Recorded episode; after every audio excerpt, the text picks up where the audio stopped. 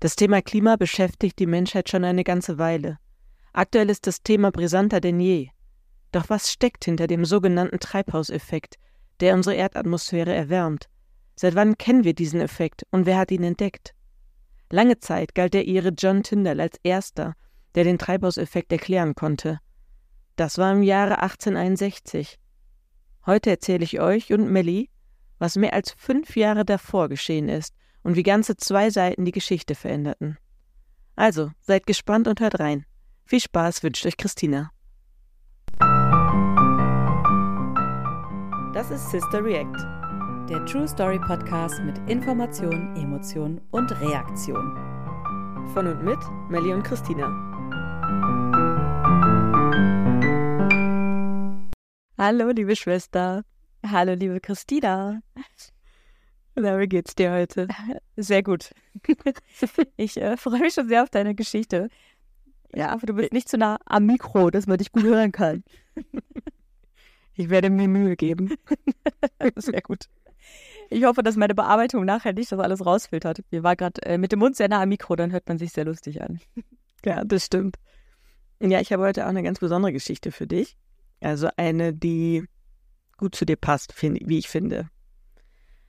Und zwar bist du ja diejenige aus der Familie, die sich am meisten mit den Themen Klima, Energieeffizienz und Nachhaltigkeit beschäftigt. Und ich weiß, dass dir das Thema Klima und Nachhaltigkeit auch sehr wichtig ist, da es dich beruflich auch stark begleitet. Das ist richtig, und aber jetzt habe ich ein bisschen Angst, dass ich die Erwartung nicht erfülle. Ähm, ich habe jetzt eine Geschichte vorbereitet, die sich mit dem Einfluss von Kohlenstoffdioxid auf das Klima beschäftigt. Kannst du mir sagen, welchen Einfluss Kohlenstoffdioxid oder CO2 auf das Klima hat? Ja, im Endeffekt sorgt zu viel CO2 in der Atmosphäre für den sogenannten Treibhauseffekt, der dafür sorgt, dass mehr, also Strahlung von der Erde nicht wieder komplett zurück in die Atmosphäre entweichen können, also Sonnenstrahlung, Wärmestrahlung, und dadurch sich ähm, ja unsere Atmosphäre hier auf der Erde erwärmt. Ich hoffe, ich habe das genau. Richtig erklärt. Ja. ja, schon ziemlich gut. Ich würde das jetzt trotzdem noch ein bisschen ausführen, weil ich es halt vorbereitet habe, aber da ist das schon sehr gut erklärt. Sehr gerne. Ja, ja, hau raus. Ja, genau. Tendenziell ist ja die Annahme, dass je mehr CO2 in der Erdatmosphäre ist, desto heißer wird es auf unserer Erde. Das heißt, wenn die CO2-Konzentration in der Atmosphäre immer weiter ansteigt, dann wird es halt auch immer wärmer. Das ist genau das, was du gesagt hast. Diesen Effekt hat nicht nur Kohlenstoffdioxid, also das CO2, sondern auch alle anderen sogenannten Treibhausgase. Und durch diese Treibhausgase entsteht halt der sogenannte Treibhauseffekt. Beim Treibhauseffekt wird zwischen dem natürlichen Treibhauseffekt, der die Erde überhaupt bewohnbar macht, und dem von Menschen beeinflussten Treibhauseffekt unterschieden. Und da die, die Emissionen von CO2 größtenteils der Menschheit zugewiesen werden, wird halt die Klimakrise, in der wir uns gerade befinden, eben auch dem Menschen zugeschrieben. Genau, das nennt sich übrigens das Anthropozän. Hast du es schon mal gehört? Ja, also, aber ich würde da kein Fremdwort benutzen. Oh, Entschuldigung. aber kannst du kurz erklären? Es gibt ja, Erdzeitalter, die Namen haben, wie das Holozän zum Beispiel oder die Kreidezeit, die hat wahrscheinlich auch einen Zähnnamen, aber den kenne ich jetzt nicht. Ähm, und Wissenschaftlerinnen und Wissenschaftler sagen, dass wir eigentlich jetzt schon im Anthropozän leben und Anthro heißt, glaube ich, Mensch oder menschlich. Mhm. Äh, was heißt, dass das Erdzeitalter aktuell am stärksten durch den Menschen beeinflusst wird. Also auch was geologisch und so weiter alles ähm, da ist, ja. Ja, genau. ich, ich merke, du weißt top Bescheid. Ja, Gott sei Dank kenne ich mich doch ein kleines bisschen aus. Ja. Ähm, es gibt natürlich auch immer die Gegenseite von der, also die sogenannten Klimaskeptiker. Und die behaupten eigentlich, dass der CO2 nichts bewirke, da der Anteil in der Erdatmosphäre so gering ist. Die Erdatmosphäre setzt sich nämlich aus einem Großteil an, Großteil an Stickstoff, Sauerstoff und Argon zusammen und nur ein Bruchteil davon ist Kohlenstoffdioxid. Und zwar rund 0,04 Volumenprozent. Also doch mhm. relativ wenig. Doch wichtiger als die Konzentration eines Stoffes ist die Wirkung eines Stoffes. So kannst du zum Beispiel haufenweise Zucker essen, was auch nicht super gesund ist, aber du kannst es machen. Aber ein Nanogramm pro Kilogramm Körpergewicht von dem Stoff Botulinumtoxin, auch bekannt als Botox, ist tödlich für den Menschen. Und das war mir gar nicht so klar. Ich wusste nicht, dass Botox eines der giftigsten Gifte ist für den Menschen. Also ich wusste, dass es ein Nervengift ist. Das wusste ich auch. Dass es so giftig ist, wusste ich auch nicht. Also vor allem in so einer Konzentration schon. Da gibt es doch diesen Ausspruch, äh, die Dosis macht das Gift. Genau. Ja. Das passt sehr gut hierzu. Nochmal zurück zum Treibhauseffekt. Wir erinnern uns, der Treibhauseffekt wird durch die Erdatmosphäre und ihre Bestandteile bestimmt. Und um das einmal näher zu erläutern, machen wir folgendes Beispiel. Unser Mond hat zum Beispiel gar keine Atmosphäre, kein Stickstoff, kein Sauerstoff und kein Argon. Oder was sonst noch so in der Luft ist. Die Sonnenstrahlung heizt die Oberfläche des Mondes tagsüber auf mehr als 100 Grad Celsius auf und nachts fällt sie auf etwa minus 160 Grad. Das ist ein Temperaturunterschied von 260 Grad von Tag auf Nacht. Und ich meine, diese Temperaturunterschiede merken wir auf der Erde ja auch. Nachts ist es kälter als tagsüber, wenn die Sonne scheint. Aber die Temperaturunterschiede auf der Erde sind eben nicht so heftig. Ja, Gott sei Dank. Ja, richtig. Und dass die Temperaturen weder tags noch nachts über so hoch bzw. niedrig sind wie auf dem Mond, hängt eben mit unserer Erdatmosphäre zusammen. Die Erdatmosphäre fungiert als Schutzschild. Unsere Atmosphäre verhindert, dass die gesamte Sonnenstrahlung auf die Erde trifft. Insgesamt gelangt nämlich weniger als die Hälfte der Sonnenstrahlung auf die Erdoberfläche. Diese werden auch von Wolken und Schneemassen reflektiert und geben, diese geben den Teil, einen Teil der Sonnenstrahlung direkt wieder ins All und die übrige Energie gelangt auf die Erdoberfläche, wird dort, wie du schon gesagt hast, in Wärme umgewandelt und in Form von Wärmestrahlung wieder Richtung Weltall geschickt. Und diese Wärmestrahlung, die von der Erde ausgeht, kann in einem gewissen Sinne von Treibhausgasen zwischen Atmosphäre und Boden gefangen gehalten werden. Das heißt, die Treibhausgase wie Wasserdampf, CO2, Methan und andere verhindern, dass die Wärmestrahlung wieder ins Weltall entweichen kann. Stattdessen wird sie teils erneut zurück auf die Erde geschickt und damit ist die Erde überhaupt bewohnbar. Da so halt eben dieser natürliche Treibhauseffekt auch entsteht. Und die Temperaturen die Temperaturen auf der Erde eben nicht eisig kalt werden. Ja, ich habe mal gehört, ich glaube, ohne diesen natürlichen Treibhauseffekt, also ohne Atmosphäre, wären es hier so im Schnitt minus 15 Grad. Genau. Ähm, ja. Ich glaube sogar minus 33 und wir haben im Schnitt plus 15. Ach, genau, so rum. Mhm. Ja, stimmt, genau. Mhm. Minus 33. Genau. Ja. Genau, also ohne den natürlichen Treibhauseffekt, wie du hast ja auch schon gesagt, wäre sie eigentlich die Erde gar nicht bewohnbar. Genau. Ja. Weißt du, warum das so ist? Also was ähm, da die der Hintergrund ist, warum diese Treibhausgase quasi die Erderwärmung ermöglichen. Also warum die überhaupt, also warum die Erde überhaupt eine Atmosphäre hat, meinst du das damit? Oder? Nee, ich meine eigentlich eher wie die, ich erzähle das einfach, da musst du okay. nicht so hin und her. Weil die Frage ist, glaube ich, ein bisschen blöd gestellt. Also, Meinst du, ich bin zu blöd dafür? Nein, oder was? Nicht, aber die Frage ist blöd gestellt. Okay, ich bin gespannt, was du jetzt meinst quasi. Erklär mal. Ja, also entscheidend ist im Endeffekt die chemische Struktur des Gases in der Atmosphäre. Ach so, okay. Und ähm, weil diese Treibhausgase setzen sich aus drei oder mehreren Atomen zusammen. Kohlenstoffdioxid beispielsweise hat ein Kohlenstoffatom und zwei Sauerstoffatome, also somit drei Atome.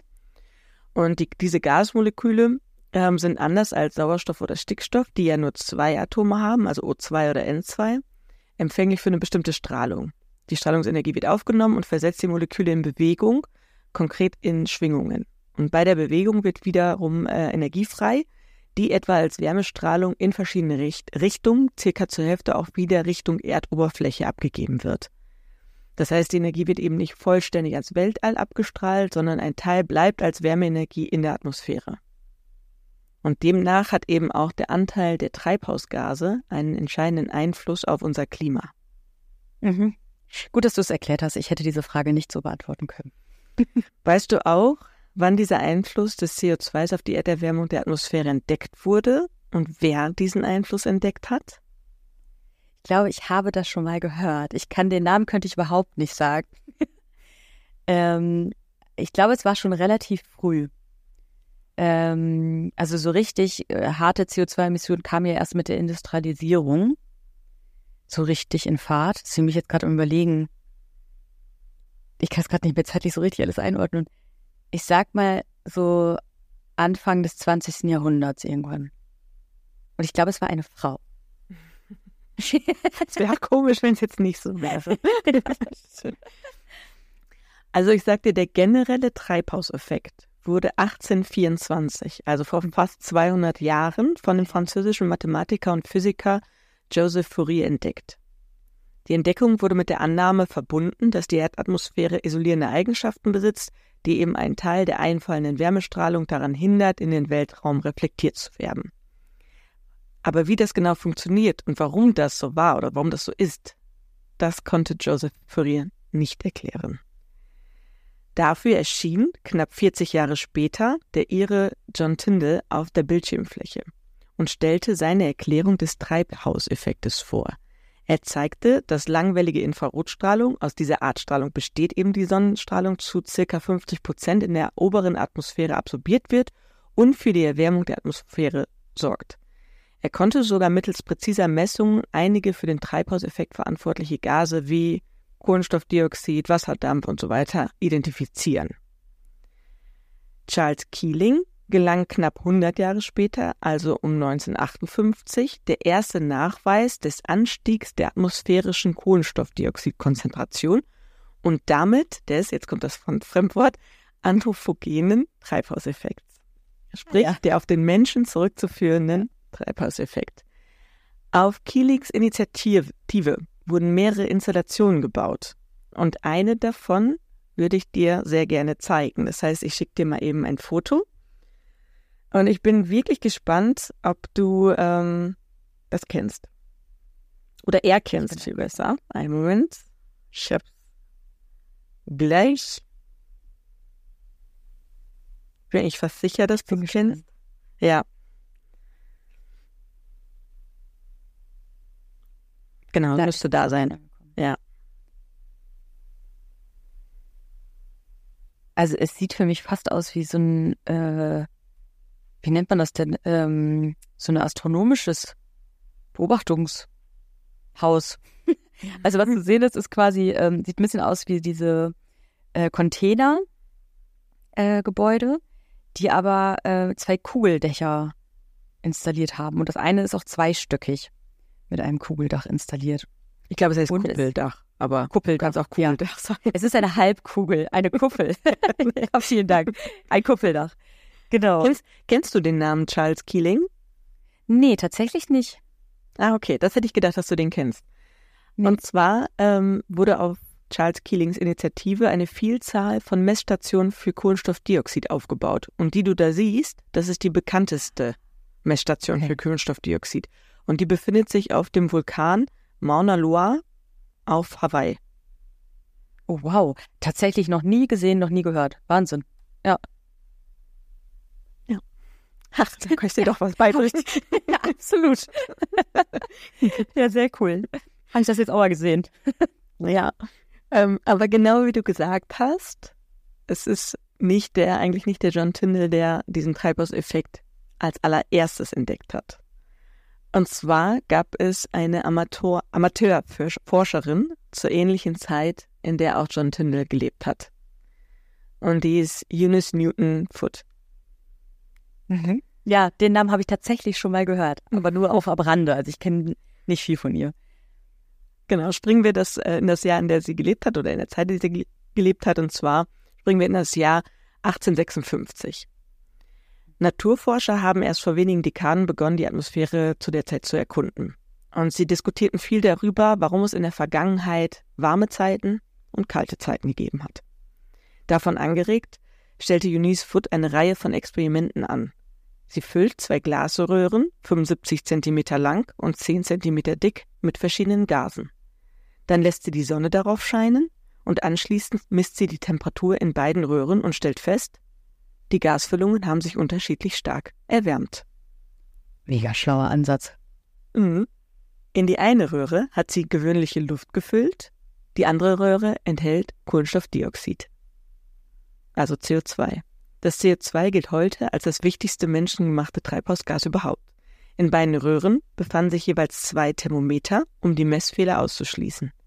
Schon nach kurzer Zeit hatte sich die normale Luft auf 37,8 Grad Celsius erhitzt, während die Temperatur des CO2s sich sogar auf 49 Grad Celsius erhitzt hat. Eunice Foot folgerte völlig richtig, dass die Erdatmosphäre umso, umso heißer sein müsste, je mehr CO2 sie enthielt. Und damit war der Treibhauseffekt entdeckt. In demselben Jahr, also 1856, erschien dann auch jeder, jener Aufsatz, der Eunice Foot heute so interessant macht. Der Text war nur zwei Seiten lang und trug den Titel Circumstances Affecting the Heat of the Sun's Rays. Auf Deutsch Umstände, die die Wärme der Sonnenstrahlen beeinflussen. Es war die erste bekannte Veröffentlichung einer amerikanischen Frau auf dem Gebiet der Physik in einer wissenschaftlichen Zeitschrift. Sie stellte in dem Aufsatz die Hypothese auf, dass eine Veränderung der Kohlenstoffdioxidmenge in der Atmosphäre das Klima verändern würde und schreibt, eine Atmosphäre aus diesem Gas, CO2, würde unsere Erde eine hohe Temperatur geben. Sie spekulierte, dass Kohlenstoffdioxid eine Ursache für besondere warme Episoden in der Erdgeschichte gewesen sein könnte. Sie schreibt weiter, und wenn sich, wie manche annehmen, die Luft in einem bestimmten Zeitraum ihrer Geschichte zu einem größeren Anteil mit ihm, CO2, vermischt hätte, hätte dies zwangsläufig zu einer erhöhten Temperatur geführt. Es ist das erste Mal, dass jemand diesem Gas, dem CO2, eine Bedeutung für das Klima zuschreibt. Und diese Erkenntnis hatte sie drei Jahre vor John, vor John Tyndall. Wow. Nach dem gleichen Jahr werden ihre Erkenntnisse bei einem Treffen der American Association for the Advancements of Science vorgestellt, einer noch jungen wissenschaftlichen Gesellschaft, die später die größte der Welt werden sollte. Aber nicht Eunice Foot präsentiert ihre Studie, sondern ein Mann stellt sie vor. Und zwar Joseph Henry. Und kannst du dich noch an Josephine Cochrane erinnern, die ja. Die, ähm, die Spielmaschine erfunden hatte, die ihre Erfindung auf der Messe auch nicht selber vorgestellt hatte, sondern auch ein Mann vorgestellt. Ja. Ja, so ist es hier auch ähnlich. Okay, ah oh ja, naja. Man merkt, dass die Frauen ihrer Zeit voraus waren, beziehungsweise äh, ja alle mit ähnlichen Herausforderungen einfach zu kämpfen hatten, ne? Oder ja. anerkennen. Ja. Mhm. Die Arbeit von Eunice Foot äh, findet leider keine Fortsetzung. Ähm, ich vermute, ihre Erkenntnis war einfach zu der damaligen Zeit nicht wirklich brisant genug. Und schon bald geraten ihre Resultate in die Vergessenheit. Doch ihr Aufsatz, den ich vorhin erwähnte, diese zwei Seiten, wurde 2010, also vor ungefähr 13 Jahren von einem Ingenieur namens Raymond Sörensen wiederentdeckt und an die Öffentlichkeit gebracht. Und dieser Zufallsfund löste eine öffentliche Debatte aus. Denn bis zu diesem Zeitpunkt galt er noch Jim Tyndall als der Erste, der den Treibhauseffekt physikalisch erklärt hatte. Aber eben drei Jahre nach Eunice Foot. Es wird aber davon ausgegangen, dass John Tyndall die Experimente von Eunice mit CO2 mhm. nicht gekannt hatte ähm, weil er in seiner Forschung einen Umweg gegangen ist, um an seine Erkenntnisse zu gelangen. Und das hätte er sich mit den Erkenntnissen von Eunice sparen können. Der John hatte auch einen wesentlich weitaus professionellen Aufbau. Äh, das, also geht man davon aus, dass Tyndall nichts von ihren Erkenntnissen wusste, quasi? Ja, genau. Also er ist ähm, über ein, zum Beispiel über so ein Kohlen-Gas-Gemisch gegangen, um dann ähm, darüber irgendwann aufs CO2 zu gelangen das dann den Einfluss auf, wo er den Einfluss dann auch wirklich nachgewiesen hat. Und diesen Umweg hätte er gar nicht machen müssen. Und deswegen geht man davon aus, dass er das nicht kannte, was Eunice äh, vorgestellt hatte. Und es ergibt vielleicht auch Sinn, weil ihre Erkenntnisse wurden in, ähm, also ich, wenn ich das richtig verstanden habe, wurde auf, äh, also sie hat ja diesen Aufsatz geschrieben und der wurde auch vorgestellt auf einer Tagung und dann gab es so einen Jahresbericht oder so einen Tagesbericht, Tagungsbericht und da wurde ihr Aufsatz gar nicht erwähnt. Also es kann wohl gut sein, dass er das einfach nicht mitbekommen hat. Zu der Zeit waren die Wissenschaftler auch noch gar nicht so und Wissenschaftlerinnen ja auch noch gar nicht so vernetzt. Das heißt, es ist wirklich sehr wahrscheinlich, dass er das einfach nicht kannte. Er war ja auch Brite, also Europäer und sie Amerikanerin. Na, das kann. Also ich würde das durchaus so als äh, gegeben wahrnehmen, dass er das, wie gesagt, einfach nicht kannte. Ja, ist ja, finde ich, selbst heute in der, unserer vernetzten Welt teilweise noch so, dass Menschen an ähnlichen Fragestellungen forschen und das nicht äh, von Anfang an auf jeden Fall mitkriegen. Ne? Ja.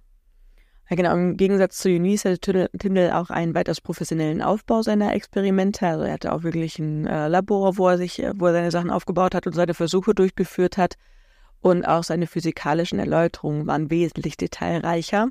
Das lag sicher auch an der unterschiedlichen Ausbildung, da Tyndall studiert hatte und Eunice äh, eben nicht. Die Möglichkeit hatte sie eben nicht. Und äh, zudem war es auch damals einfach für Frauen schwerer, gehört zu werden. Und diese Benachteiligung war sich Eunice durchaus sehr bewusst und daher tat sie auch was dagegen.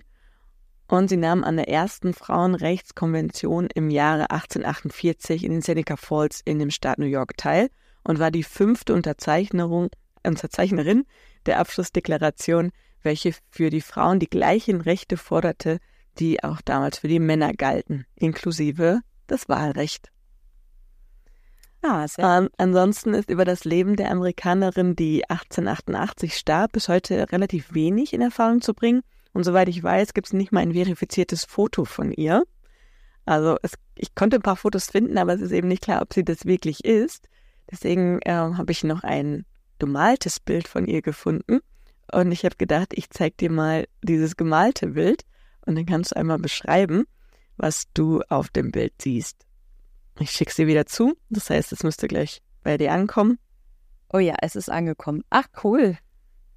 Ja, das Bild hat äh, Charlotte Eckstein gemalt von ihr. Und ich würde vermuten, also was kannst du sehen? Ich sehe, glaube ich, Charlotte Eckstein, wie sie äh, Eunice malt. Oder ist es Eunice, die die malt? Ah nee, Eunice ist die Malerin selber, ne? Vielleicht. Also es ist ein, ein Bild, ja genau, ich frage mich gerade, auf dem Bild ist quasi eine Frau zu sehen, die die rechte Hand auf der Women's Right Convention ähm, liegen hat und da irgendwas unterschreibt und malt. Ähm, vor ihr ist ein Poster zu sehen, Filling for Souls of Boots and Shoes, patented im, äh, patented im äh, 16. Mai 1860. Äh, ah, von E.N. Foot, also Eunice Newton Foot vermutlich. Mhm. Und dann ist aber zu sehen, dass sie mit der linken Hand ein Bild malt von einer Frau. Aber die Gesichter von beiden sind nicht zu sehen. Also sie ist einfach blau gekleidet mit einem Dutt, aber man kann weder von der gemalten mhm. Person, also ne, die in dem Bild malt, das ist schwer zu beschreiben, weil alles gemalt ist. aber genau, äh, also, also zumindest keine Gesichter zu sehen. Genau, das hast du schon sehr gut ähm, dargestellt. Also was dieses Bild einfach zeigen soll, ist, dass Eunice Newton Foot ein Multitalent ist. Sie engagierte sich eben in der Frauenbewegung und sie malte aber auch Landschaften und Porträts. Und neben ihrer Forschung war sie die Amerikanerin auch noch Erfinderin. Gemeinsam mit ihrem Mann, dem Juristen und Mathematiker Elijah Foote, meldete sie mehrere Patente an. Und zum Beispiel eins, das, was du auf dem Bild gesehen hast und auch beschrieben hast. Und zwar war ein Patent für eine Gummifüllung für Schuhsohlen, die das Quietschen von Schuhen und Stiefeln verringerte. Oh, da bin ich ja sehr dankbar drum. Richtig cool. Ich, okay, das heißt, Eunice ist diejenige, die quasi in der Mitte zu sehen ist. Cool. Ja, genau. Ja, mit all ihren Talenten. Mhm. Genau, das war meine Geschichte heute. Ja, vielen Dank. Ein sehr, sehr schönes Abschlussfoto auch. Äh, ich bin froh, dass ich einige Fragen beantworten konnte. so Treibhauseffekt. Ähm, ja, und finde ich richtig cool, dass du die genommen hast. Ich hatte die witzigerweise auch schon mal so ganz im Hinterkopf, weil ich irgendwann mal gelesen habe, nämlich, dass genau eine Frau quasi als erste experimentell diesen Treibhauseffekt äh, nachgewiesen hat. Aber ich habe mich noch gar nicht mit beschäftigt, mhm. deswegen vielen Dank, dass du die heute mitgebracht hast. Ja, sehr gerne.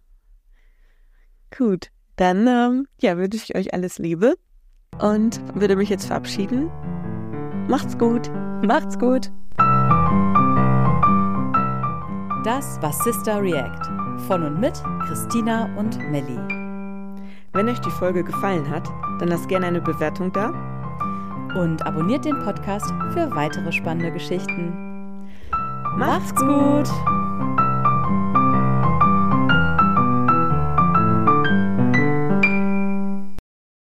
Moderation Christina Tiso und Melanie Vogelpohl.